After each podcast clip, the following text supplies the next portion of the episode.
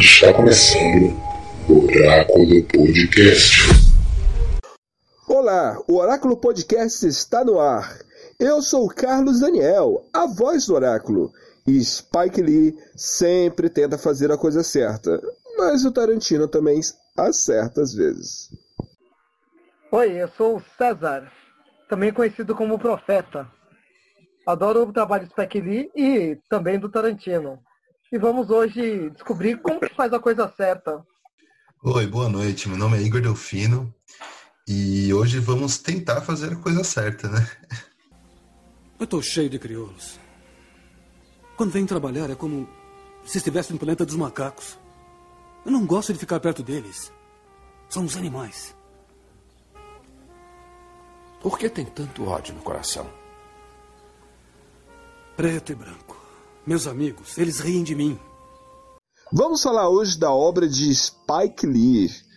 Esse diretor, esse cineasta, que fez uma obra incrível lá no começo de sua carreira, que é o filme Faça a Coisa Certa. Hoje iremos tentar abordar alguns aspectos desse filme, uh, alguns aspectos meio que profético, onde ele meio que tentou colocar algo que iria acontecer 20 anos depois? Não, nem tanto. Na verdade, Spike Lee ele tentou colocar aquilo que ele vivenciou e ainda vivencia como sendo negro.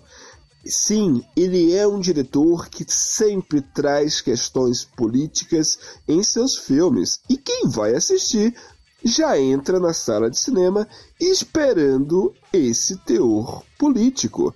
Por isso, é impossível, sem antes falar do filme Faça a Coisa Certa, sem mencionar alguns aspectos do trabalho e da carreira de Spike Lee. Quem é esse diretor, César? Ah, sim. Vamos lá, Carlos. Antes de falar diretamente do Spike Lee, eu quero informar a quem está ouvindo que vamos desenvolver daqui para frente um segmento chamado racismo. Então a gente vai desenvolver em vários filmes essa mesma temática. E começamos pelo Spike Lee, faz a coisa certa. O, então, o Spike Lee é um diretor assim renomado atualmente, mas ele, ele nasceu em 20 de março de 57 e o nome dele mesmo é Sheldon Jackson Lee, conhecido como Spike Lee, né? E uma coisa importante sobre ele é que ele nasceu em Atlanta. Isso é extremamente importante. É, Para quem não conhece, Atlanta é a capital do, de, da Geórgia, que fica no sul dos Estados Unidos. Justamente o local onde ocorreu a Guerra de Secessão, em que o sul e o norte entraram em conflito. E Atlanta foi extremamente destruída. E Spike Lee nasce nesse, nessa cidade, que é uma das cidades mais importantes do mundo. Se eu me engano, ela é a sexta cidade mais importante dos Estados Unidos. E o racismo específico em Atlanta é bem forte. Quem quiser dar uma, uma pesquisada sobre isso, ou mesmo ver na, no, na cultura pop, pode ver a série Atlanta, que é fantástica, com Dennis Goldberg. E no caso do Spike Lee, ele tem uma produção cinematográfica, assim, invejável. E Faça a Coisa Certa é um dos grandes sucessos dele, e praticamente ele divide o cinema norte-americano com esse filme, que a gente vai comentar um pouquinho posteriormente. Um dos grandes sucessos dele é Mais e Melhores Blues, que não é bem uma crítica social, mas é um bom filme. A crítica mesmo vem na Febre da Selva. E o grande clássico que a gente vai trabalhar em outra live, a gente vai comentar mais, que é Malcolm X, o grande líder né, do movimento negro, junto com Martin Luther King, entre outros, claro. Ele tem também um filme um pouco não muito destacado, que é o Verão de Sun. Ele trata um pouco mais do, dos latinos. Depois ele muda um pouco o foco com, em 2006 com O Plano Perfeito, que é um filme incrível, que vai dar base àquilo que a maioria das pessoas gostam hoje, que é a La Casa de Papel. É a base desse filme. Então quem quiser entender um pouco mais da Casa de Papel, assiste O Plano Perfeito, que é um excelente filme. Ele fez um remake aliás, em 2013 você, se você Boy. está Opa. escutando, aliás, César, se você está escutando ouvinte, não assista La Casa de Papel. Veja esse filme e passe à frente essa série. Assina embaixo, hein? Assina embaixo. Eu, ó, eu digo que é um bom entretenimento o primeiro, a primeira temporada. A segunda e a terceira pode passar batido. E a, quarta também. Mas enfim, só pra ter uma noção, a importância de Spike Lee pro mundo da cultura pop. E depois ele vai fazer um remake do Old Boy, que é um filme muito incrível, coreano, que é do diretor que ganhou o Oscar do Parasita, né? Ele vai fazer o remake Old Boy, que é um bom filme. O, assim, eu considero o coreano melhor, mas o Old Boy, na versão dele, também ficou muito bom. E para fechar Cé essa. César. Oi, pode falar, cara, o Igor. É, é só fazendo uma correção, é o esse filme do Old Boy não é do Bom Jogo não, é do do Parque John John Johnson, Parque alguma coisa, Parque alguma coisa. Ah, desculpa, pra... bem lembrado. Não, é mas pra... ele tá no filme. é, é o diretor, é o diretor de, da a favorita não, a outra lá o a criada. A criada. É, mas ele tá no filme. Mas bem lembrado, Igor. Muito obrigado pela pra... dica. Imagina. E para fechar essa Léo questão da contextualização, o grande filme dele, que o Igor vai fazer uma comentário agora, é o Infiltrados na Clã, que eu adorei. Faremos também uma, uma live sobre esse filme, Infiltrados na Clã, que é fantástico. Mas a questão da premiação, do como ele foi na mídia, o Igor vai falar um pouquinho agora.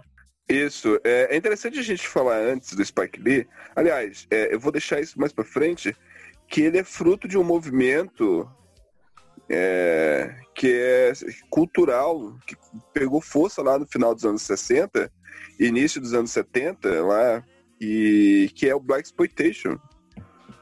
E Spike Lee, né, é, um dos remanescentes desse movimento. Ele tem essa cultura, tipo, arraigado no, no, na sua vida, na sua obra. Ele coloca isso bem de uma forma explícita, e nós, com certeza, somos muito é, felizes de ver um diretor que ainda né, traz as suas raízes para o cinema. Né? Ele leva essa, essa cultura ao cinema. É, é interessante, né? Eu comecei a minha abertura mencionando Tarantino, porque é, é de conhecimento de muitos né, que o, o, o Spike Lee faz críticas ferrenhas ao trabalho do Tarantino, né? E, e, isso porque ambos eles são frutos desse movimento, por mais que óbvio, né? O Tarantino por ser privilegiado e ser branco, mas ele faz uma exaltação ao movimento do Black Exploitation. Se nós observarmos o, só que o, a forma como ele faz isso é diferente, né? Então vamos abordar isso mais na frente. Antes disso, vamos falar agora sobre o filme Faça a Coisa Certa com Igor Delfino.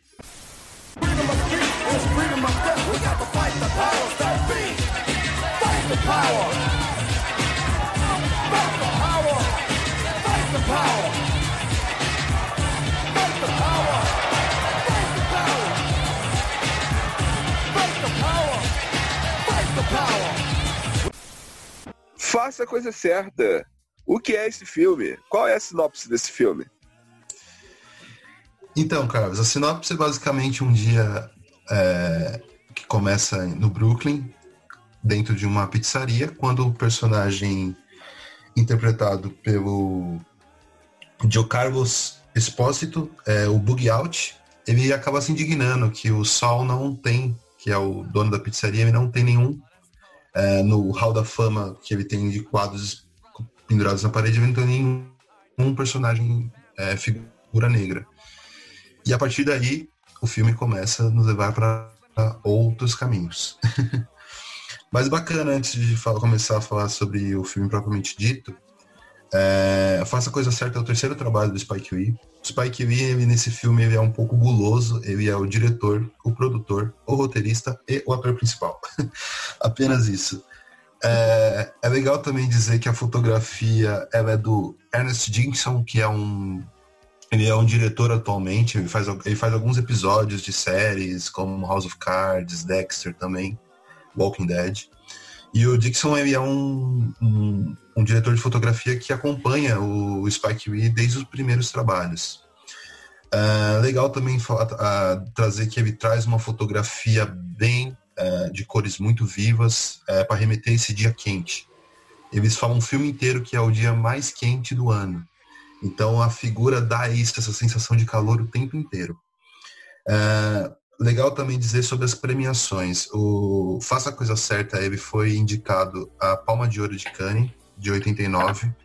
Ele acabou perdendo a para o filme Sexo, Mentira e Videotapes, do Solenberg.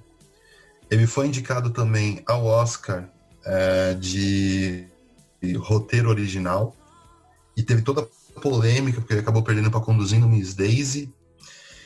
E também foi indicado para melhor ator coadjuvante, que até é engraçado, porque o filme tem tantos personagens negros e atores negros que o único indicado foi justamente o personagem do Danny Aiello que faz o Sol. Ele foi indicado a melhor ator coadjuvante. Acabou perdendo, e aí sim a academia acaba premiando um, um ator negro, que é o Denzel Washington, pelo filme O Tempo de Glória. É, esse filme também é legal de destacar, ganhou Gotham. Gotham Awards, para quem não sabe, é um Oscar, é, como se fosse um Oscar do filme, dos filmes independentes americanos. Então, Faça Coisa Certa ganhou o Gotham Awards. E é legal também dizer que esse filme lançou o Martin Lawrence, foi o primeiro filme dele. Acredito que sobre a parte técnica do filme e apresentação, Faça Coisa Certa nos propõe isso. Muito interessante. E quando a gente assiste o filme, a gente pode observar na, no trabalho do Spike Lee, sobretudo nesse filme, que principalmente por ele ser um diretor independente, ele não está amarrado a nenhum tipo de. É, ele não está. É, a nenhum tipo de, de, de, de como é que eu posso falar? De vínculo que faça com que não, eu não vou falar isso para não incomodar.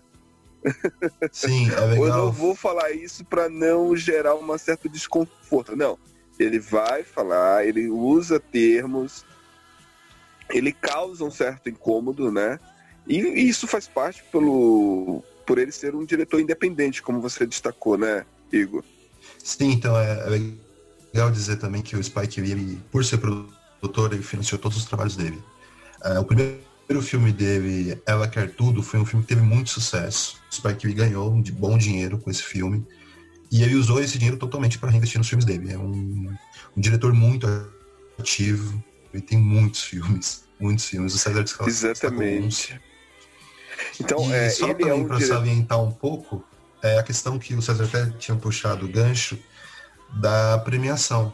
É, a gente avançando um pouco no tempo, é, o Spike Lee ganhou no ano de 2019 como melhor roteiro original pelo filme Filtrado na Clã. E o legal é que o Spike Lee, ele ficou muito bravo de não ter ganhado o Oscar e nem ter sido indicado a melhor filme é, no Oscar de 90, que na premiação ele fez questão de usar os anéis do personagem do filme, que é o Rahim do, do rádio, que tem hate e love. E ele, no discurso, ele fala, fecha o discurso dele de, da premiação dizendo faça a coisa certa. Então é, é assim, ele ficou muito incomodado com a questão de ter perdido por um filme que colocava o negro não, numa, não na posição que ele queria como é o Conduzindo Miss Daisy, que é um filme que acaba sendo uma visão do racismo na na ótica do branco, que é algo que incomodou bastante o Spike Lee na época ter perdido para esse filme, dada a representatividade do Faça a Coisa Certa. E ele também acabou falando a mesma coisa quando ele perdeu o melhor filme para Green Book. E ele até fez um comentário que, apenas, que passou tanto tempo, mas a única coisa que mudou foi a posição o negro saiu do motorista e foi para o banco traseiro, sendo conduzido agora. Mas que a, a arte americana tinha, não tinha tanto espaço ainda para personagens e histórias negras. Então isso é legal trazer também. É muito importante a gente abordar esse assunto. E agora eu faço pergunta para os dois. Nesse filme, faça a coisa certa. Qual a melhor cena assim que vocês, é, é, quem está nos escutando, talvez tenha visto nas redes sociais, mas todos nós aqui somos negros. Eu, o Igor, o César. E qual foi a cena que vocês viram, o Léo também, que está, está acompanhando a, a, a, nossa gravação hoje, inclusive. E qual foi a cena que vocês viram ali que chamou a atenção de vocês? Que tipo, que vocês ali viram, poxa, isso aqui, eu sinto isso, eu passo por isso. Em que momento no filme vocês é, se enxergaram? Então, a cena que eu gostei, assim, demais mas tam, também ligado um, a um fato que ocorreu um pouco depois. É, a primeira cena, quando aparece o Samuel Jackson, ele, ele é o Love, né, que vai co coordenando a rádio comunitária ali. Ele começa o filme falando acorde, acorde, acorde. Isso pra mim foi fantástico, assim. Essa primeira cena já já me ganhou o filme, assim. Falei, puta, vale a pena continuar assistindo o filme. Porque uma, um fato que ocorreu um pouco depois, eu, não faz parte do filme, né? Mas faz parte dentro desse contexto de luta, luta e opressão do povo negro nos Estados Unidos, que é o falecimento do Rodney King, né? É, posteriormente depois, mas marcou muito essa questão dos Estados Unidos. O Spike Lee tá ali no, na, no momento de transição daquilo que tinha do cinema anterior, né? Que você acabou de fa falar do Sex Potion, né? E o quando ele coloca essa, esse ponto, acorde, acorde, depois que você vê, depois que você assistiu o filme, você vai se identificando com o filme, né? Com cada um dos personagens e mesmo com o final que a gente vai abordar depois, encaixa muito bem esse acorde se lembrarmos que 99, no filme do Matrix, né? O, uma das músicas que marcam esse filme, do Rage Against the Machine, Wake Up, logo no finalzinho, acorde, né? Acorde da Matrix.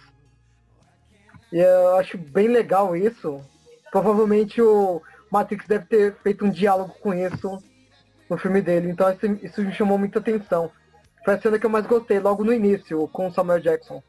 Então, é curioso, né? A gente acabou nem conversando sobre isso, mas a, a cena que me impactou de cara foi a de abertura. Foi um pouco antes da cena do, do Samuel Jackson, que é uma cena que começa o filme. O Spike me mostra aquela estrutura clássica do, do Brooklyn. E aparece a personagem da Tina, né? A Rose Paris. Ela aparece dançando. É, hip hop e com a música do Public Enemy muito alta. Que o Public Enemy ele é justamente o Rage Against Machine do hip hop, do hip -hop né? Ele é um, uma, um grupo que fala muito sobre a questão política e racial de forma muito enfática. E, e eu achei isso muito bonito. É, é como é engraçado, né? Talvez se, tem algumas pessoas que vezes podem não gostar, mas se fosse uma cena com balé, tocando Beethoven, as pessoas achariam poético. E por que não poética? Ela dançando hip hop, ao som, ao som do Rage Against Machine, com as roupas todas é, características da época. Então achei isso já achei lindo. É super poético é, e forte, né? Uma, é, uma, é uma cena impactante, apesar de muito linda. Já mostra o que o Spike Lee está querendo dizer. Já é muito visceral. Interessante. E é por isso que, é, ao falar de Spike Lee, é impossível não mencionar o Black Exploitation. O que foi isso? Nos anos 60, surgiu, fizeram um filme, O Nascimento de uma Nação. Quando eles pegaram esse filme, eles pegaram atores brancos e fizeram lá a pintaram seu rosto desses atores para poder fazer papéis negros.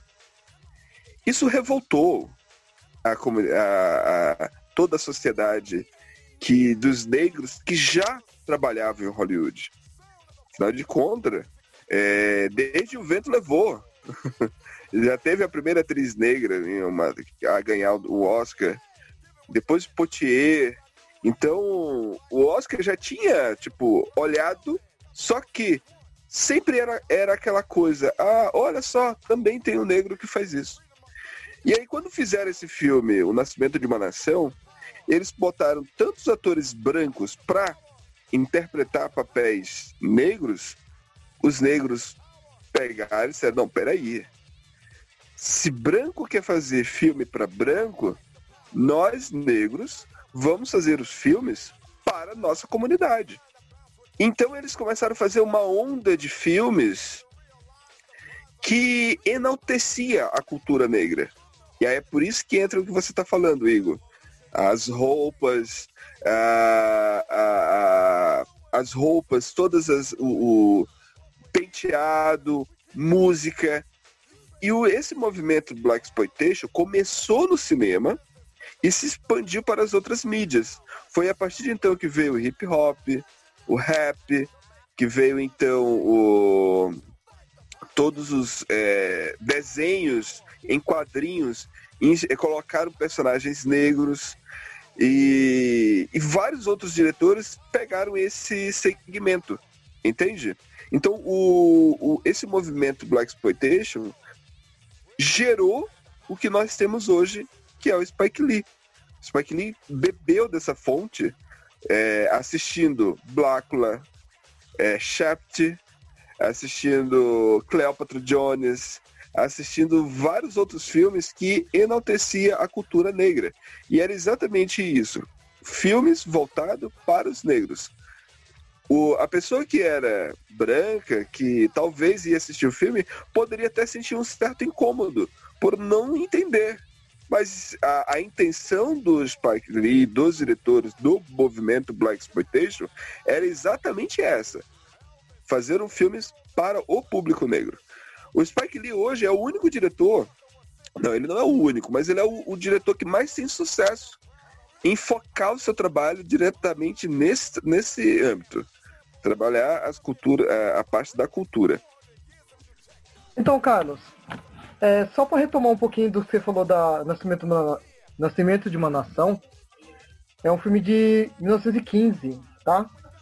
Então, é um, é um, é um filme polêmico, que ele é um tratamento racista, né, igual você falou.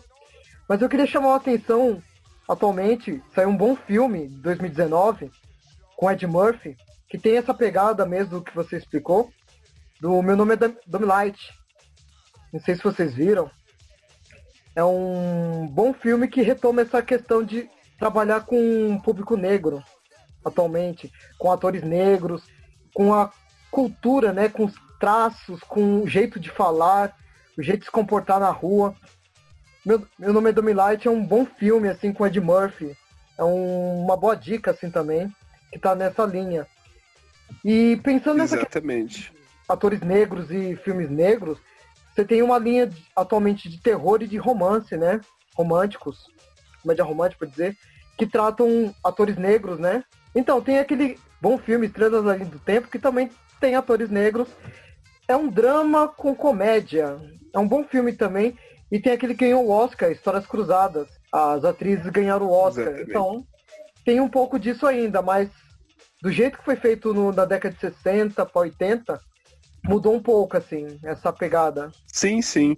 O, o... Quando surgiu lá, na década de 70, o Black Exploitation, eles tentaram abordar todos os, é, como você falou, todos os gêneros. Fizeram comédia, fizeram drama, fizeram todos os gêneros. A intenção era exatamente isso, era focar o filme para o público negro. É, então, eles não tinham preocupação com a, o público, no caso, que não fosse esse, né? Tipo, você vai assistir esse filme? Beleza, mas aqui você vai ver uma negra falando assim, assim, assim. Você vai ver o negro se comportando dessa forma. Você vai ver a música é negra, a roupa é negra. Então você vai entrar nesse universo, você É. vai ter que aceitar isso, entendeu? Quem vai consumir esse, esse produto. E ó, o todo mundo odeia o Chris. É Black Exploitation puro. É, o último, a, a- a própria mãe da, do, do a Rox, é Roxane, né? Rox, Rochelle, né? Do, Rochelle. do Chris. Rochelle, ela é totalmente aquela mama negona e tal, que cuida de todo mundo e que rebola mesmo e Que chega, epa, pera aí. Então, meu nome da Light, ele tem um pouco disso, né? Os palavrões, a. Uhum. É assim, ele retrata um pouco dessa questão do excludente, né? Do jeito de falar, a- as não oportunidades de emprego, de ter uma boa educação, tem que trabalhar na prostituição, né? Porque o mostra isso um pouco no filme. Então, é, o uso de drogas, por que, que os negros estão vendem drogas? Mostra um pouco disso no filme do Ed Murphy. E assim, eu acho bem bacana, e o é, Faça a Coisa Certa já estava mostrando isso, de uma forma assim peculiar, que é o que a gente vai tratar daqui pra frente. Existem duas formas de apresentar é, uma cultura. Quando a gente volta lá na escola alemã do romantismo, a escola clássica, nós vamos observar que você consegue apresentar um elemento tanto de uma forma que você enaltece as qualidades, você coloca ali como se fosse algo divino, algo intocável, algo maravilhoso, ou você é, enaltece os defeitos para que possa existir uma valorização. Esse é, uma, é tipo, é, de uma forma bem superficial, é os mecanismos que é utilizado para você é, usar como gatilho do romantismo. Na música, né, eu agora eu ainda pouco antes da gravação eu estava conversando com o colega César, eu lembro de uma música do Renato Russo que é a perfeição, né? A, a música Perfeição do Renato Russo, quando ele fala lá de todos os problemas da humanidade e do Brasil, ele está ali é, enaltecendo aquela, aqueles, aquelas características ruins, depreciativas, para que no final ele possa dizer, olha só como é necessário nós é, valorizarmos isso aqui para que isso não se destrua por si só. Porque nós é que temos dar valor. É, onde que eu quero chegar? Falando do qual o paralelo desse, desse romantismo para o movimento Black Exploitation. Que aí nós temos, desde, desde o começo, né, como eu falei, né, nós temos aí o Tarantino e o Spike Lee. O Tarantino, mais uma vez, ele, por ser branco e ser privilegiado, então ele apenas tenta, né, é, destacar aspectos da cultura negra. Só que a forma como ele faz é diferente do Spike Lee. Enquanto que o Spike Lee ele tenta pegar a cultura negra e dizer, olha só o que nós temos. Nós temos isso, nós temos nossa música, nós temos tudo isso. E, e ele enaltece. E é uma forma coerente e, tipo, digna, maravilhosa. Eu, como negro, me sinto representado. O Tarantino, ele já apresenta o, o, o Black Exploitation, porque ele também é fruto do Black Exploitation. Ele, o trabalho dele não é referente somente a isso, mas ele também vem dessa escola. Ele faz só que de uma forma diferente. Ele, exacer, ele, ele, ele exacerba demais o racismo. Ele coloca de uma forma extrapolada o racismo dentro dos seus, dos, dos seus personagens, da fala dos seus personagens. Exatamente. É, não, não é que seja necessariamente de uma forma do branco. Ele tenta demonstrar, olha como isso é ridículo. Quando ele pega lá o Samuel Jackson e ele coloca o Samuel Jackson como chefe na Casa Branca lá, do Calvin Candice, do Django Livre. E aí ele bota lá, olha só a mentalidade deste ser, desse ser humano aqui, que está o quê? Re, é, reproduzindo uma mentalidade do homem branco. Então ele está demonstrando, olha como isso é ridículo. Entendeu? É uma forma de demonstrar isso, né? Então, e é essa a crítica do Spike Lee para o trabalho do Tarantino. E que eu compreendo. Eu compreendo a pessoa vai ver esse filme, ela vai se incomodar de ver como o negro ali está se tratando daquela forma, está se comportando daquela forma. Enquanto que o Spike Lee, não. O Spike Lee ele vai mostrar a cultura negra, enaltecendo a cultura. Então, de um lado, você tem o Tarantino mostrando para o mundo, olha só, você que está assistindo esse filme aqui, olha que, o que, que um negro tem que passar. Então, ele está apontando a crítica né, para o que o negro tem que passar, a forma qual é o problema dentro dos Estados Unidos do racismo, né, e como é ridículo, né, ele, ele, ele, ele, deixa isso de uma forma extrapolada, exagerada, né, de propósito, e já o Spike Lee não. A, a, forma como ele apresenta a cultura negra é outra, é uma forma de vivência ele apresenta uma problemática gritando assim: olha, como é difícil para um caralho viver como uma pessoa negra, uma pessoa preta aqui nesse país, sendo que olha o que o racismo faz comigo. E o Tarantino, obviamente, como eu já destaquei desde o começo, ele é branco, ele é privilegiado, né? Então, é, às vezes acontece muito de que as pessoas é, dão um enfoque maior ao trabalho dele né, a esse, essa, essa crítica antirracista e às vezes acaba apagando o que o Spike Lee faz, que por ser negro, ele tem muito maior peso na sua fala e é o lugar de fala dele, né? Então, tipo, ele tem ali. Porque aí senão a gente entra naquela questão, ah, então o branco ele não vai poder falar do negro, né? é, é, é esse grande dilema, né? Mas aí o lugar de fala aqui é do negro, né? Então todos nós concordamos com isso. Então o Spike Lee ele tem um maior sucesso e um maior êxito em apresentar seu trabalho e deveria ser mais enaltecido por fazer isso e hoje e hoje, né? Obviamente agora agora a gente está vendo lá outros diretores também fazendo isso, como o diretor do do, do Jordan Peele, né? Peele, né? O que é o, o diretor do Corra isso, isso mesmo. Corra. E que está surgindo novos diretores fazendo isso. Então, vamos enaltecer esses, esses diretores negros, apresentar o trabalho deles, né?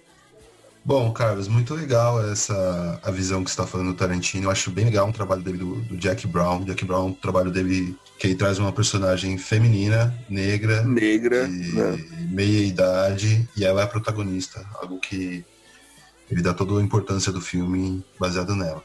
Mas agora e voltando um filme, pouco mais pro. E esse filme, Jack Brown, ele é extremamente Black Exploitation puro. Desde a protagonista, a letra que ele utiliza, as músicas, a trilha sonora, tudo lá da década de 70 do movimento é Black nome, Exploitation. Né? Até o nome Jack Brown. Jack Brown, exatamente.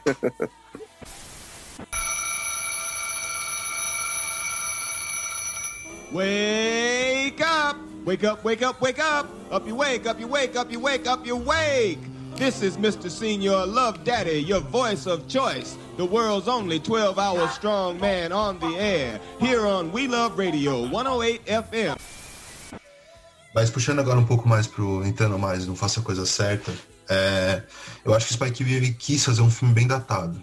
É um filme que a gente vai ver e vai falar, não, esse filme é realmente dos anos, final dos anos 80, começo dos anos 90. Pela roupa, pela música, uh, pelo basquete. Eu sou um fã de basquete e eu acho legal, para quem não gosta tanto, que o Spike Lee é um, muito fã. Ele é um torcedor do Knicks, ele compra todos os ingressos das temporadas do Knicks.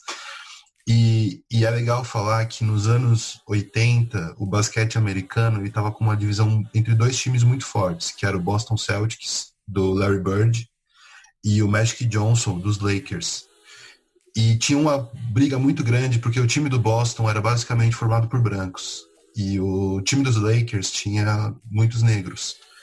E tem uma cena muito importante no filme que é quando o Boogie Out está andando na rua e passa um, um, um, um, homem branco com a camisa do Larry Bird e passa com a bicicleta em cima do tênis dele, do Air Jordan, que ele tinha acabado de comprar, que era um, um, um símbolo muito forte do consumismo no, do, dos Estados Unidos dos anos 80, que era o, o grande tênis do Michael Jordan. E, e o Bug Out fica extremamente revoltado, que ele fala que ele acabou com o meu tênis, que esse torcedor do Boston, filho da mãe, acabou com o meu tênis, e o pessoal começa todo mundo se amutuar e falar, como assim você acabou com o tênis do cara? E eles começam a incitar quase uma briga ali. Acaba que o Bug Out acaba não comprando essa briga. Mas isso é só para trazer um pouco do elemento que o Spike Lee tenta colocar no filme sobre o que estava acontecendo. Qual que é a cena que estava. Qual que é o enredo que esse filme estava acontecendo? Quais que eram as tensões? Você tem o Public Enemy, que é na cena musical muito forte.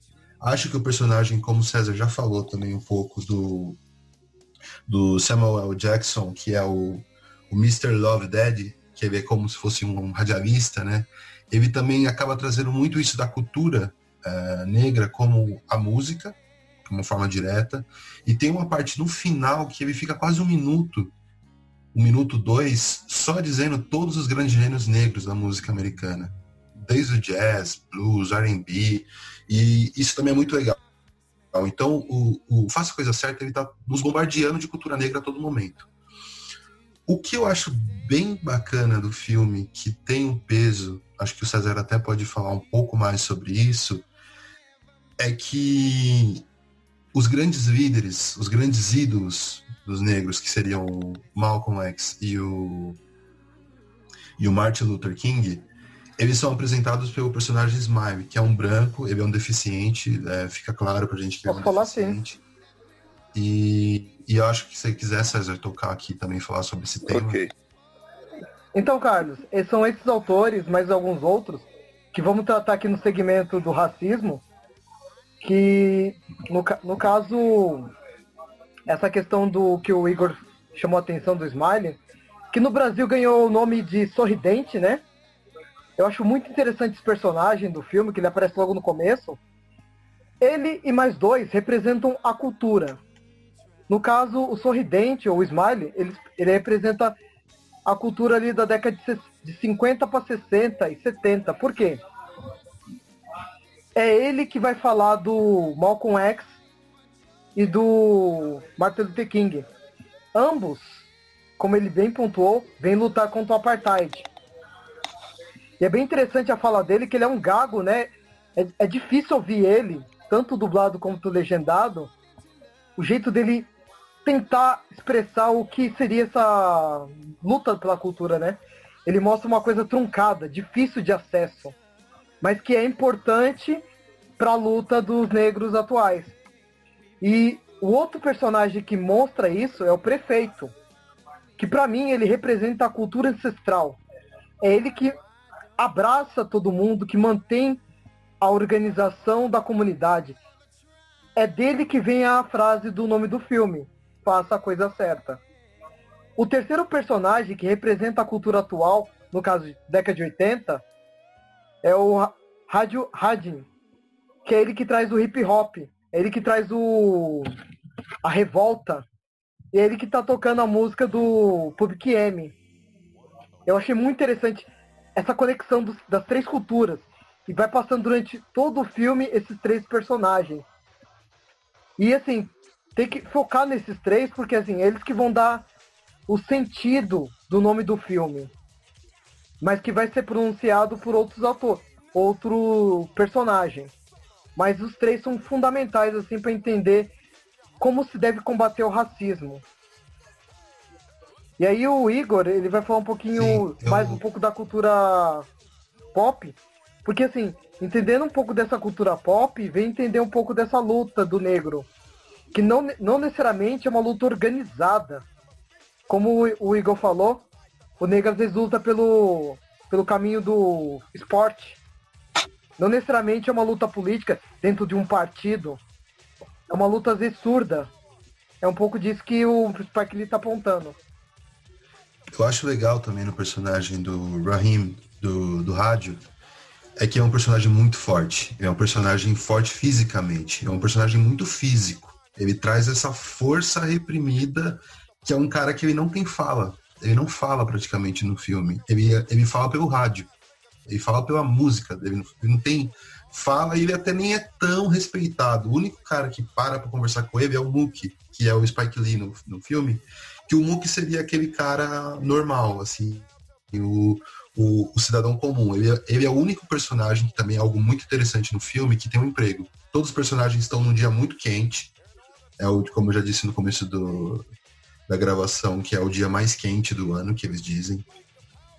E ele trabalha como entregador desculpa, de pizzas. Igor. Que por sinal Oi. é o prefeito que fala, né?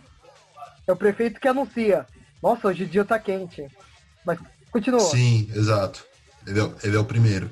E, e, esse personagem é bem legal do Raheem por isso. Ele, ele tem essa força, mas ele não fala. E o Mook é esse personagem que é quase um. A gente vê o dia pelos olhos do Mook. Então a gente vai acompanhando o Mook, ele para, conversa com alguém, ele fala muito. Ele é muito amigo do Bugging Out.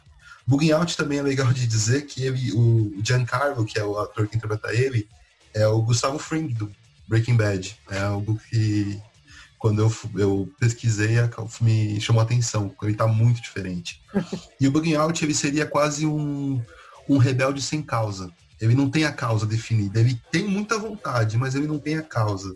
E a gente percebe isso quando a Jade, que é a irmã do, do, do Mookie no filme, e a atriz, que é a, a Joy Lee, ela é a irmã na vida real do Spike Lee, ela fala isso pra ele. Fala, Buguin Out, por que, que você não usa sua energia para fazer alguma coisa boa para a comunidade, do que você ficar falando o tempo inteiro aí sobre nada? E, e o clímax do filme ocorre quando o Bugging Out vai comer uma pizza no sol, que é uma pizzaria de ítalos americanos, que é composta pelo Sol, que é o Dani Aiello, o, e seus dois filhos, que é o Vito e o Pino, Pino, que é o John Turturro. E, e, e ele entra, o Bunhout ele entra e fala, cara, a gente compra todo dia pizza nesse lugar. Os negros basicamente financiam essa pizzaria. E, e ele tem um hall da fama que tem então, personagens do esporte, da política, da arte, todos ita italo-americanos. E ele questiona o, o Sol, fala, como assim você não tem nenhum negro? Sendo que a gente fomenta o seu negócio. E ele fala, construa seu negócio e põe quem você quiser. Na minha parede vai pôr quem eu quiser. E isso deixa o Bugging Out revoltado e ele começa a querer fazer um boicote ao Sol. Então começa, ele encontra o seu propósito ali. Ele começa a ter uma direção do que ele quer fazer. Ele quer boicotar o sol e ele tenta convencer todo mundo e todo mundo não tá nem aí para ele. E... Falando, não. Só um, uma, é, um paralelo com esse, esse, esse aspecto, Igor, que é interessantíssimo que você está abordando, porque isso tem tudo a ver com o contexto histórico do Martin Luther King. É, o Luther King, quando ele esteve lá é, lutando pela causa dos negros, um dos discursos dele, ele abordava exatamente esse aspecto. Olha, quem consome o, o transporte público são os negros. Somos nós negros que precisamos andar de ônibus para ir para o seu trabalho. De vocês, patrão branco. então, se vocês não abaixarem a passagem para nós. E se vocês não deixarem que nós cheguemos nos ônibus e escolhemos os nossos lugares para sentar, né? Aí ele começou, foi um ano de boicote. ele fez exatamente o, o, o que o, o, o que o filme está mencionando, né? Tipo, se é o negro, é a grande massa negra que consome o produto, ou seja, que nutre esse sistema capital, então basta o quê? Nós não consumirmos. Se nós não formos consumir, e fizeram, e Martin Luther King fez isso. Inclusive, tem uma passagem de que de tentaram boicotar ele. Olha só, um boicote do boicote. tipo, porque o que, que acontecia? É... Gente, isso tem nas biografias e nas, nas várias matérias em relação ao Martin Luther King quando ele che chegou e disse, olha, então nós vamos boicotar, vamos passar aqui, não vamos consumir o ônibus e não vamos mais para a, os nossos trabalhos utilizando transporte público. Então só iam tipo de carona ou a pé. E como era distante, eles tinham que andar uma distância muito grande. Então, tipo, eles chegavam atrasado, entendeu? A, ou seja, a demanda atrasava a demanda, atrasava pedido, tudo isso ia acontecendo, era uma, era uma coisa em cadeia, era um processo em cadeia. Nesse mesmo período, surgiu o quê? Surgiu a, a, a o, o, boicote, do, o contra-boicote, né? Tipo, o contra-ataque. Porque eles pegaram alguns líderes fakes sabe, a fake news tão moderna, pegaram líderes políticos fakes, botavam nas, nos jornais dizendo que a manifestação já tinha acabado. E eles fizeram isso várias vezes. E um, um, uma das vezes que foi famosa, foi um dia lá famoso, que eles fizeram isso num, num sábado pro domingo. Aí o que que acontecia? Tipo, o povo, opa, peraí, se esse pastor aqui da igreja tal tá dizendo que acabou a greve, ou seja, amanhã é missa. Então nós vamos para o domingo, vamos usar, utilizar o transporte público. Então passaria a ideia de que a manifestação tinha acabado. E o que, que aconteceu? Martin Luther King, ele pegou e foi nas boates. Porque nas boates estavam lá as pessoas que trabalhavam, que saíam do serviço da sexta para o sábado, para o final de semana, e que iria para o domingo no dia seguinte, no final de semana. Então ele ia lá e disse, olha, a greve continua. A greve continua. ele foi, começou a fazer isso em vários, em várias boates para poder continuar a greve. Ou seja, a, a, essa ideia do boicote, é, que hoje aqui nós falamos que é a cultura do cancelamento, né? Cancela fulano. isso funcionava. Isso não é um, um mecanismo novo, né? E isso funcionava. Nesse aspecto lá funcionou. Como foi que aconteceu no filme? Diga aí. Lembrou uma coisa interessante, aliás, duas. Uma que o Nelson Mandela fez a mesma coisa, semelhante, a questão do boicote. Isso chamou muita atenção. E uma coisa que o Igor falou, antes de continuar a explanação, é, eu me identifico muito com o Mookie. Na adolescência, vida adulta, eu era muito parecido com isso. Como teve esse gatilho? Justamente naquilo que tá, o filme está destacando. Quando eu comecei a conhecer Martin Luther King, Malcolm X, Steve Biko, Nelson Mandela, e aí começa a transformação. Isso tudo dialoga, e eu acho que isso tudo é intencional. É, por que, que o Bugging Out não consegue mobilizar as pessoas? Porque ele não é um líder. Ele não era o líder. E por que, que eles têm tanta dificuldade de entender essa mensagem? Por que, que essa mensagem está vindo de forma gaga, né, do, do, do Smile? É, é porque esses todos os, os grandes ídolos e símbolos do, da luta negra foram mortos. Foram então, queimados. O, foram, foram então, pontes o quebradas. O personagem gago é proposital, então, né? Com certeza. Com certeza. Com certeza. O Spike Lee, ele, ele, ele tem duas características muito fortes no cinema dele. A primeira é, ele não trata o negro de forma é, linear. Como eu digo isso é, a gente vê alguns filmes que o, o negro, todo negro tem um certo tipo todo mundo, eles agem e pensam de uma forma igual. Ele não tem camada de profundidade, não. Todos os filmes do Spike Lee, nem, nem todo negro vai ser fã do hip hop, vai se vestir com roupa larga, não, vai ter vários jeitos. A Jade, irmã do, do Mook, ela fica o tempo inteiro falando, cara, arruma um emprego decente, vai fazer alguma coisa, larga dessa vida. Ela já é um personagem que tem uma tendência mais racional, mais pé no chão. Você tem o, o, o, o personagem do Bug Out que.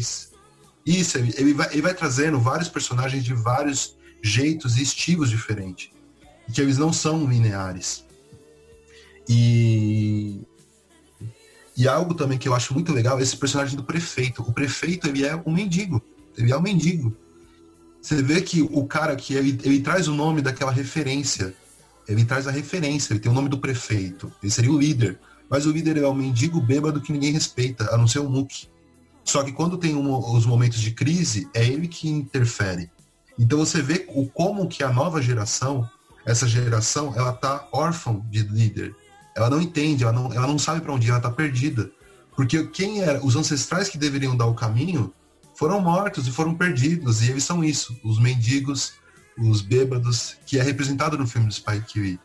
Então, talvez por o, o Bugging Out não ter essa referência, ele é o órfão da referência, às vezes o caminho que ele percorre na forma dele querer se expressar essa raiva ou essa vontade, talvez não seja a maneira que o Martin Luther King e o Malcolm X pensava como a melhor solução. E, e fazendo só um paralelo também, que é legal, que a gente acabou de falar, é, eu tinha mencionado da potência do Raheem, que ele tem um grande rádio que fala por ele, que ele fala pelo, pela letra do Public Enemy. Tem um momento também que é bem interessante, que, que é o que o Spike Lee trata muito nesse filme também, que é um tema complicado, é que tem um grupo de latinos que está ouvindo a música, e tá, eles estão ouvindo salsa, com um rádio bem inferior. E o Raheem chega e começa a disputar ele fala, não quero ouvir salsa, vocês vão ouvir Public Enemy. E ele põe o rádio no volume máximo. E os latinos não conseguem, porque eles não têm a potência do rádio do Raheem. E aí acaba que eles falam, tudo bem, cara, seu rádio é melhor, pode ir embora, deixa a gente aqui. E aí o Raheem sai todo orgulhoso. E isso é representado como são cadeias de preconceito que eu acho bacana, acho que o César também pode falar um pouco disso, a gente tinha conversado um pouco isso offline, que é são vários grupos. Então você tem a mercearia do chinês, você tem o Sol, que são ítalos americanos. A gente não tem aquele americano é, de origem inglesa, que seria o, o a origem do, dos americanos. Você tem os ítalos americanos, você tem os negros, os afrodescendentes, você tem os asiáticos e você tem os latinos. E eles todos se alfinetam e todos meio que se odeiam o tempo inteiro. Eles estão se cutucando, então. E, então, assim, o filme não está só quente na na fotografia, ele não está só quente uh, pelo diálogo deles que eles estão falando, que é o dia mais quente do ano. Ele está quente nas ideias. Tá a ponto de enfervecer aquilo ali. O caldo vai entornar. E é isso que o Spike Lee tá mostrando a gente, pra gente de uma maneira muito sutil. E aí, César, quer completar mais alguma coisa? O que você acha? Então, essa, é, essa questão que você chamou a atenção, eu, acho, eu achei fantástico. Porque ele não pega o inglês básico, né? O que veio os primeiros colonos, né? Essa população branca. Ele pega um branco que veio na, na última imigração, que é o italiano. Perfeito. Perfeito o italiano no, na história. E ele, ele, ele não fica no maniqueísmo, né? Ele mostra que todo mundo tem preconceito. Só que assim, preconceito é diferente de racismo. Ele pontua bem isso todos têm preconceito, todos são intolerantes, né? Isso mostra bem no filme, mas mostra que o racismo é outra coisa. E ele deixa bem claro isso no filme. Porque ah, muitas pessoas hoje entendem que racismo é ter preconceito ou ser intolerante, mas racismo é outra coisa. É essa crença de raças. Eu acho isso fantástico no filme e se chamou atenção bem nisso. Ele, ele, ele faz até uma cena, né, que cada um vai xingando o outro, né? Um vai xingando o outro Sim. e o coreano também vai xingando. E uma mensagem final, né, que eles queriam destruir a, o negócio do, do coreano e o outro, a, o prefeito, né, acaba não deixando destruir, mas destrói do italiano, porque o italiano é um branco, né? Ele ainda lembra o ocidente, ele lembra o inglês, lembra o colono, mas ele não é o colono, né? As moradias dos italianos estão junto com os negros. Essa sacada eu achei muito legal também. E com, quando aparecem os brancos mesmo, aqueles brancos tradicionais, na representação da polícia, né? Os bombeiros, que eles tentam bater nos bombeiros, né? Essa cena é muito hilária, eu ri muito com essa Sim. parte.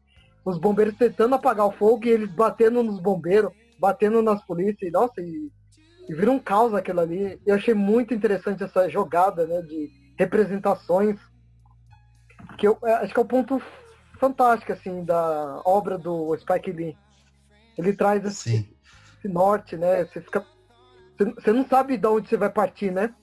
E, e eu percebi isso durante o filme todo, né? Você, você tá, é, nós estamos acostumados com filme linear, né? Esse, esses são os pontos, mas o filme deixa você meio. Quem que eu defendo, né? Quem que eu devo seguir? Que aí entra no nome do filme, né? Faça a coisa certa, mas faça a coisa certa de que ponto de vista? Do coreano? Do, do ítalo, do branco, do negro? Ele te deixa. Você não sabe quem você vai apoiar, né? Mas é, ao mesmo tempo que ele mostra qual o caminho.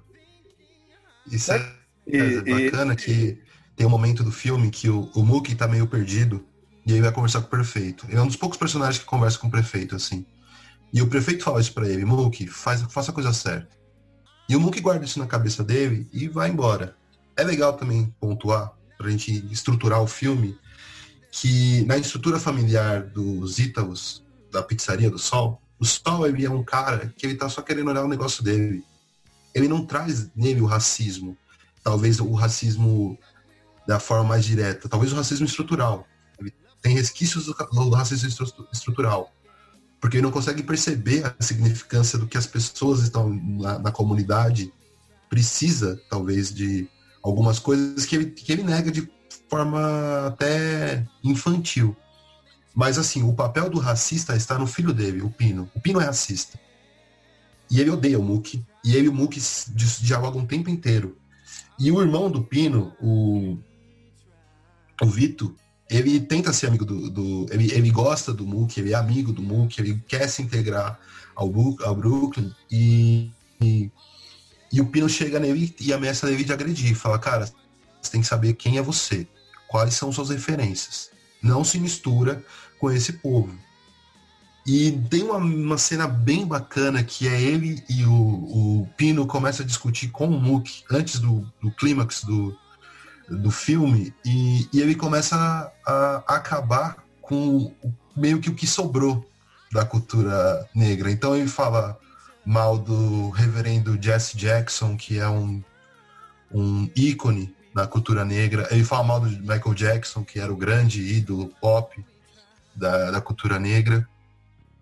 E, e o epicentro da briga, que o filme inteiro ele vai falando sobre o cotidiano até culminar num ponto que o Raheem ele tá querendo tocar o rádio dele no, na, no, na, na, pizzaria e ele é impedido.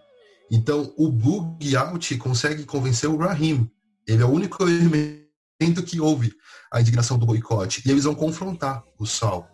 E nessa efervescência, o Sal quebra o rádio do Raheem. E quando ele quebra a voz do Raheem, que era a única coisa que ele tinha, eles saem do controle. E aí eles começam a brigar e a polícia chega. E aí os elementos brancos entram no filme. E aí que a gente faz um paralelo com o atual, é que o Boogie Out é preso e o Rahim, ele também é preso. Só que o Rahim tá tão inconformado que ele foi calado que o policial enforca ele e mata ele por asfixia. E aí que a gente. É esse ponto que começa tudo explodir no negócio, quando o Rahim morre. Que aí o Mookie olha o, o, restaurante e ele lembra, faça a coisa certa. Só que ele não sabe qual é a coisa certa. E a coisa certa para ele naquele momento é tacar uma, laxa, uma lata de lixo pela janela e destruir o restaurante. E bater na polícia. E é o que todo mundo do Brooklyn faz naquele momento. Sabe o que me lembrou, Igor, essa parte? É, para você fazer a coisa certa, você precisa partir do zero. Exato. de destruição. Assim, teve essa referência, mas eu acho que não é isso. Mas pode ser utilizado também. O que você acha? É, eu acho que é justamente isso. Eles não, eles não, eles não têm essa base. Eles têm que começar, eles têm que se unir, tem que. O, é legal também quando você pega o Public Enemy. O Public Enemy, nessa música que, que é Fight Power, que eles tocam o tempo inteiro, eles começam falando, nós temos que fazer o novo 1963. Nós temos que construir um novo 1993, 63. E, e o Public Enemy é isso, eu sou o inimigo público, nós somos os inimigos públicos. E o refrão da música fala, fight power, lute contra esse poder, você tem que lutar contra esse poder que está impondo a gente. Então o filme ele vai para esse, esse, esse momento crucial. E é engraçado, tipo, engraçado e trágico, a gente fala de um filme de quase 30 anos, mais de 30 anos, né? É, falar sobre esse momento, quando você tem um crime, um policial usando a força de maneira descabível, a gente não tem como associar ao, ao George Floyd, né? Impossível, é direto, é, é, parece que o Spike Lee já sabia. E isso é uma prática da polícia, da polícia americana há anos. E nesse momento que você tem essa revolta, como você exporta essa revolta? Como você faz isso sem ter o grande líder? Porque é muito fácil você descambar pro ódio, ódio por ódio, né? É, César, você que estava falando um pouco sobre isso, que vai muito pelo ódio do ódio. Porque no filme que acontece? Eles queimam, quebram tudo, a, o Rahim morre, o Bug Out é preso, o comércio do sal é totalmente destruído, eles botam fogo, e, e aí vem uma cena que é icônica também, é o Smiley coloca as fotos do Martin Luther King e do Malcolm X num estabelecimento queimado, destruído, sem mais nada. Então, é, é, é um filme muito complicado, tem muita coisa para falar do filme. A gente está simplificando muita coisa, assim, tentando encontrar um ponto, mas basicamente é esse o epicentro, né? O clímax do filme explode aí.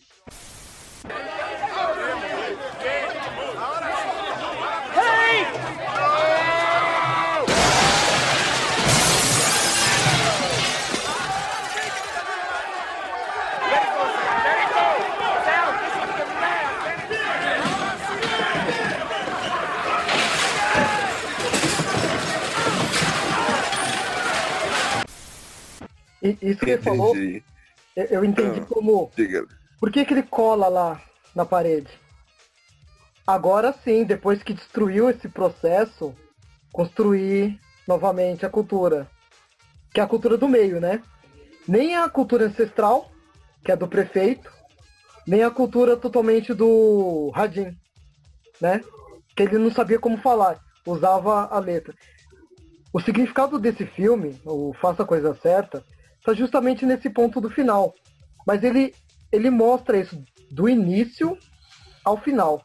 Quando ele mostra o Smiley falando do Martin Luther King e do Malcolm X, e do apartheid, ele já está ele já tá direcionando, faz essa coisa certa, que é retomar esses princípios, esses dois líderes, e a partir disso formar novos líderes, ou mesmo uma coisa mais horizontal, todos nós devemos ser líderes. E tem o diálogo final que ele faz com o Sal, que mostra muito bem o que é o negro hoje, né? Preocupado só com o trabalho, um trabalho que não garante a sua subsistência, tanto que o, o Mook não consegue sustentar o filho dele, não consegue sustentar não consegue pensar em futuro. Pelo salário que ele ganha, horrível. E, aí, e vocês veem sempre as mulheres que é, um, que é um ponto muito legal, né? O papel feminino em aconselhar, já que o homem não consegue nem pensar. São as mulheres que estão pensando. Talvez seja esse processo das mulheres em formar os homens. Eu achei interessante que, que ele vai trabalhar isso em outros filmes também. Mas nesse filme específico, fazer a coisa certa seria retomar o passado não é, de forma estática, mas mostrar que é uma coisa em transformação. Daí eu acho a mudança do bairro, né? O, o Sal, ele provavelmente vai mudar de bairro. Né? Mas ele vai mudar com uma nova concepção de mundo. Ele vai, talvez, quando contratar outro funcionário, ele vai pensar, nossa, eu tive esse problema. Os ídolos, que é a questão da parede lá, a parede da fama, que a fama é uma coisa muito escapa da mão, né? Você tem fama aqui agora e depois ela some. Tem que ser uma coisa mais duradoura. Que, que é essa questão do Martin Luther King e do Malcolm X. É uma coisa duradoura, não vai parar ali na década de 60. Ele vai continuar, ele vai surgir do fogo, surgir da destruição e volta para auxiliar o pensamento das pessoas. Então, só assim, que o Igor até falou, né, da questão dos latinos e do questão dos ítalos, é, eles não lutam por um país, né? Se vamos pensar na história americana, quem construiu a base ali do, do pensamento americano são os brancos na Constituição que vai dar uma, uma das primeiras constituições dos, dos direitos humanos, a Carta Americana. Mas quem vai aprofundar essa questão dos direitos humanos vai ser os negros. Nem os mexicanos, nem os ítalos, nem os, os, os asiáticos. Eu acho que a fazer a coisa certa tá aí. Essa retomada. Esse é o sentido do filme. Pelo menos a nossa interpretação oracular, né? Do nosso oráculo. interessante, muito interessante. Agora chegamos no momento onde vamos avaliar a obra. O filme Faça a Coisa Certa. Com certeza, diante de todo o assunto que foi explanado aqui, a nota ela é muito boa. Isso é sem sombra de dúvida.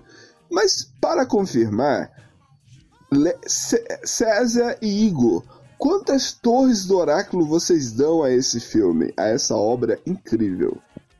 Então, particularmente eu, é, que venho assistir o filme muito tempo depois que ele saiu, eu, eu tinha visto alguns pequenos trechos durante as suas reprises, mas inteiro mesmo assisti faz pouco tempo. Nossa, ele me deixou balançado totalmente, assim. E ele mostrou que eu preciso ter uma melhor formação desse, nesse sentido. Ele me deixou muito pensativo e muito reflexivo. Por isso eu dou cinco torres para esse filme. Tranquilo. Muito interessante, muito interessante ver. Cinco torres para Faça a Coisa Certa, o Oráculo César, o Profeta.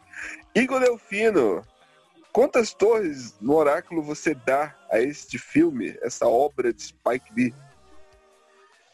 É, então, eu acho que quando a gente começa a nossa cinefilia, a gente tem já é apresentado por alguns grandes diretores já são meio que batidos. Então, a gente nunca nem viu um filme do Coppola, mas a gente sabe que o Coppola é grande. A gente sabe que o, que o Scorsese é um grande diretor, que o Kubrick é um grande diretor. E o Spike Lee é um diretor muito deixado de lado. E, e eu peguei para ver alguns filmes do Spike Lee depois que já, tem uma, já tinha alguma base de cinema, assim, algum, não muito, mas já tinha algum conhecimento. E depois que eu assisti é, Ela Quer Tudo e faça a coisa certa, gente, o Spike Lee é muito injustiçado. O Spike Lee é um gênio. Ele tá no patamar de cinema do mesmo nível do Woody Allen. Ele tá no, no nível do Kubrick. Ele tá no nível do Coppola. Eu acho que é um diretor super subestimado e eu acho que tem uma questão racial muito forte relacionada a isso, a academia e as pessoas que dão prêmio. Então por isso para mim é um filme de cinco torres tranquilamente também. É um filme, é uma obra-prima realmente que ele faz em, com faça a coisa certa. Sensacional, né? Então nós fechamos aqui uma média perfeita, redondinha, e o filme está lá, em pé na torre, e você, ouvinte, que ainda não assistiu o filme, ou você que já assistiu e gostou desse papo, faça essa experiência. Sente agora, nesse exato momento, procure esse filme, em algum meio de streaming que tiver, ou baixe por algum meio da internet, online, assista essa obra com essa reflexão. E aí, é... quando nós pegamos essa obra e vemos a situação em que nos encontramos hoje, a pegada do preconceito, do racismo, da discriminação, você terá uma nova experiência. E eu pergunto a vocês também, César Igor, o contexto atual em Faça a Coisa Certa, aonde que ele se encontra?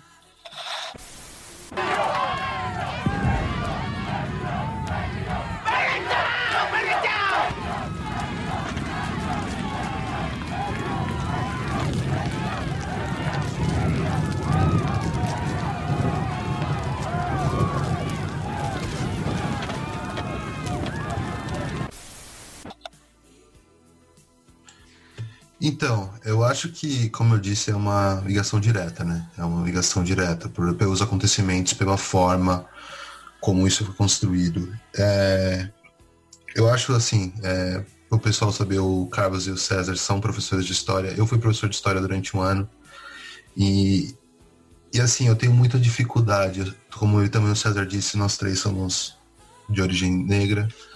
É, eu tenho muita dificuldade de encontrar minhas referências no Brasil. Porque o Brasil passou por um processo muito similar de ter os nossos ídolos mortos. E eu me inspiro muito na, na, na, na história americana. A história americana me produziu os, os ídolos que, que eu não consegui encontrar no Brasil. Talvez até por ignorância, não por não existirem, por falta de conhecimento. E, e aí você vê toda a luta do, do povo americano e, e estourar agora no, nessa retomada com, com o assassinato do Floyd. E aí você vê exatamente isso, pra, o que, que, é o certo. Porque as pessoas estão na rua. Só que a gente não tem uma, uma, uma linha do que ser feito. As pessoas querem uma mudança. Mas como que a gente vai fazer essa mudança? Qual que é a proposta de mudança?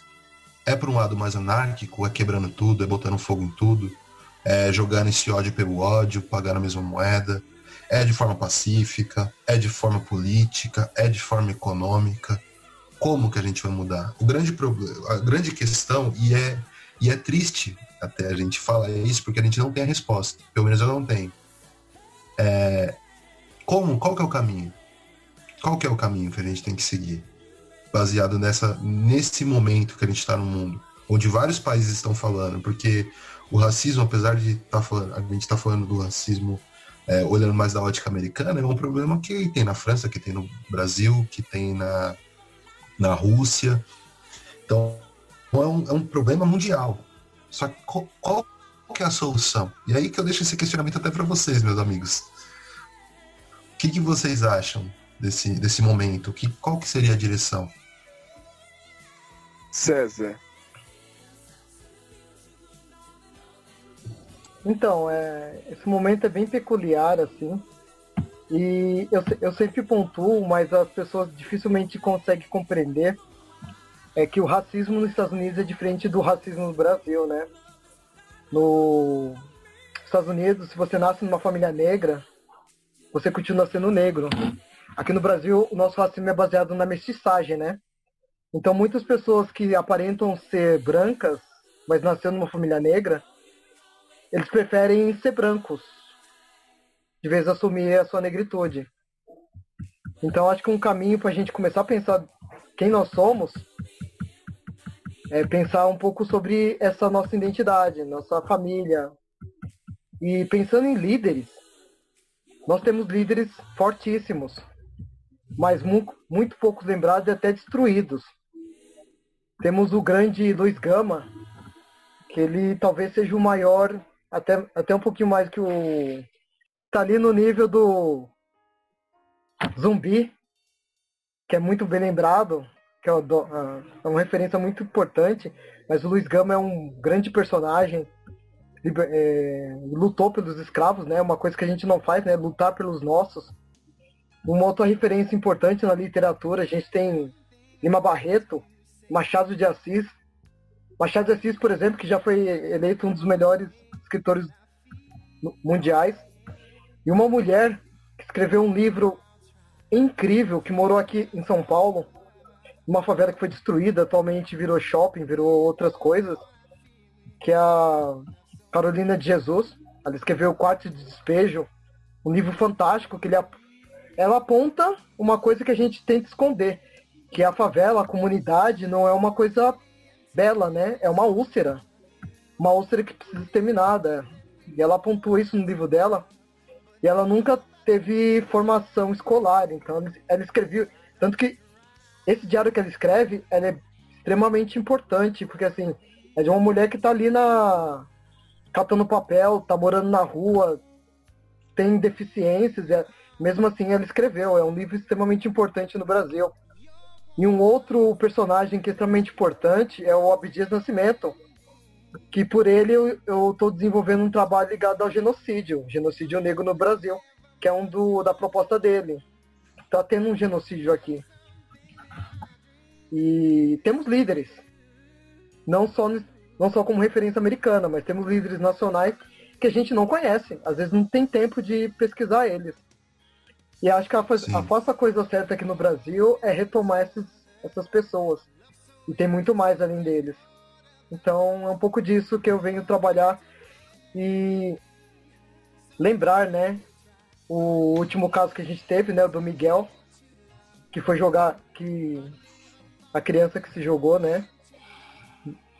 Nossa, foi, foi, foi Foi muito difícil isso. Melhor não prosseguir essa parte. Continua aí, Carlos. É, é interessante nós analisarmos isso, porque como como o Igor bem destacou, estamos nos pautando muito pela, pela ótica americana, enquanto que no mundo todo nós negros fomos o que, como diz o, o poema do, do Neruda, negros do continente. Somos aqueles que não inventaram nem o, a pólvora, nem a, a arma, nem viajamos a, ao céu com astronautas, não, não dominamos a bússola nem o mar, mas nós, negros, não tem um lugar na Terra que não tenha sido calçado com o suor do nosso trabalho. Nós, negros, movimentamos e damos sal a essa terra. Não é bem essas palavras que o poeta é, Pablo Neruda, é o poema dele que ele destaca exatamente isso. E eu vejo que é um problema global. No é mundo global. todo, nós passamos por essa discriminação que é global. Eu não conseguir entrar em um shopping sem ficar despreocupado. Eu não entro num shopping e, por exemplo, essa semana eu estava escutando um outro podcast que eu escuto toda semana. E aí um rapaz ele mencionou algo que eu achei importante porque tipo assim, tá no meu dia a dia. Eu faço isso constantemente. E eu nunca tinha percebido que para um branco isso é estranho. Por exemplo, eu não abro mochila dentro do shopping ou dentro de uma loja. Nunca. Nunca vou abrir uma mochila dentro de um shopping ou numa loja. Eu não entro numa loja ou no shopping de sacola. Eu não carrego sacola eu não entro no shopping com a mão no moletom, com medo, porque eu não sei se eu vou ser abordado. Então, são essas pequenas coisas que tá no nosso, no, no nossa, nosso dia a dia que você que é branco, que nos escuta, não é que você tem culpa disso, mas você não, não, você não consegue entender porque você não sofre isso. Mas essa preocupação eu tenho. Eu entrar no né? shopping, né? E de, de repente eu observar que isso já aconteceu comigo aqui, aqui em Curitiba, no shopping Cristal. Um shopping que no dia que me perguntaram. No dia que me perguntaram, ah, por que, que você não vai no shopping Cristal? Aí eu falei, gente, eu não vou lá porque eu não tenho cor para entrar lá. A minha cor não me permite entrar lá. Porque eu entrei lá em uma situação e eu ganhei um segurança particular. Ele me acompanhou em todo, toda a caminhada que eu fiz no shopping. Ele me acompanhou de loja a loja. Eu encostava numa loja, ele ficava de frente à minha pessoa, na vitrine do outro lado. Eu ia para outra, ele ia para, ele me acompanhou, ele fez o caminho que eu fiz, ele fez a, e me escoltou até a saída. Isso quem é branco não tem culpa porque você não sabe o que é isso. Agora, se você quer mudar isso, nos dê ouvidos. Esse movimento, essa onda de crítica, de grito e de, de, de, de violência é necessária. Porque só assim se é escutado. Incomoda, dói, mas dói muito mais ser tratado com discriminação. E, e, e eu já fui vítima. Eu já fui vítima de discriminação e dói. Você chora. E toda vez que eu toco nesse assunto eu choro. Porque nós não temos culpa. E você que está me ouvindo, você que é branco, se você não entende isso, tente pelo menos escutar e dar voz a quem quer gritar. Porque nós estamos querendo gritar. E nós somos aquele que movimenta essa terra, essa terra, esse globo, esse planeta, esse continente, não só como o Pablo Neruda diz, né? Toda o, terra, o globo, nós movimentamos, nós damos o tempero, o sal, o, o, o, sangue que fluxa, e todo esse, esse, esse mecanismo de trabalho vem das nossas mãos, e as nossas mãos estão calejadas, e as nossas costas estão enxurradas de violência por favor, escute quem está gritando. Não tape a boca de quem está gritando. Não tape a boca de quem está sofrendo. E desculpa, gente, que tá, você que está me ouvindo, me perdoa. Mas eu não consigo ficar sem falar nesse assunto, porque eu evito o César, o Igor, o César muito mais que me conhece, eu evito falar de assuntos dessa natureza, porque eu sou muito mais esse, esse cara de que se vamos é para fazer violência, é para gritar, então vamos gritar para um caralho. A gente não vai fazer isso batendo, dando flor, não. Nós vamos, que eu tenho esse lado meu anarquista que eu tento controlar socialmente o máximo possível. É uma experiência que eu tenho com Blitz de policial, que eu, eu até comentei com alunos que eu tenho, eu realmente fui muito pouco parado por Blitz. Porque eu desenvolvi uma técnica muito importante, que é andar com livros.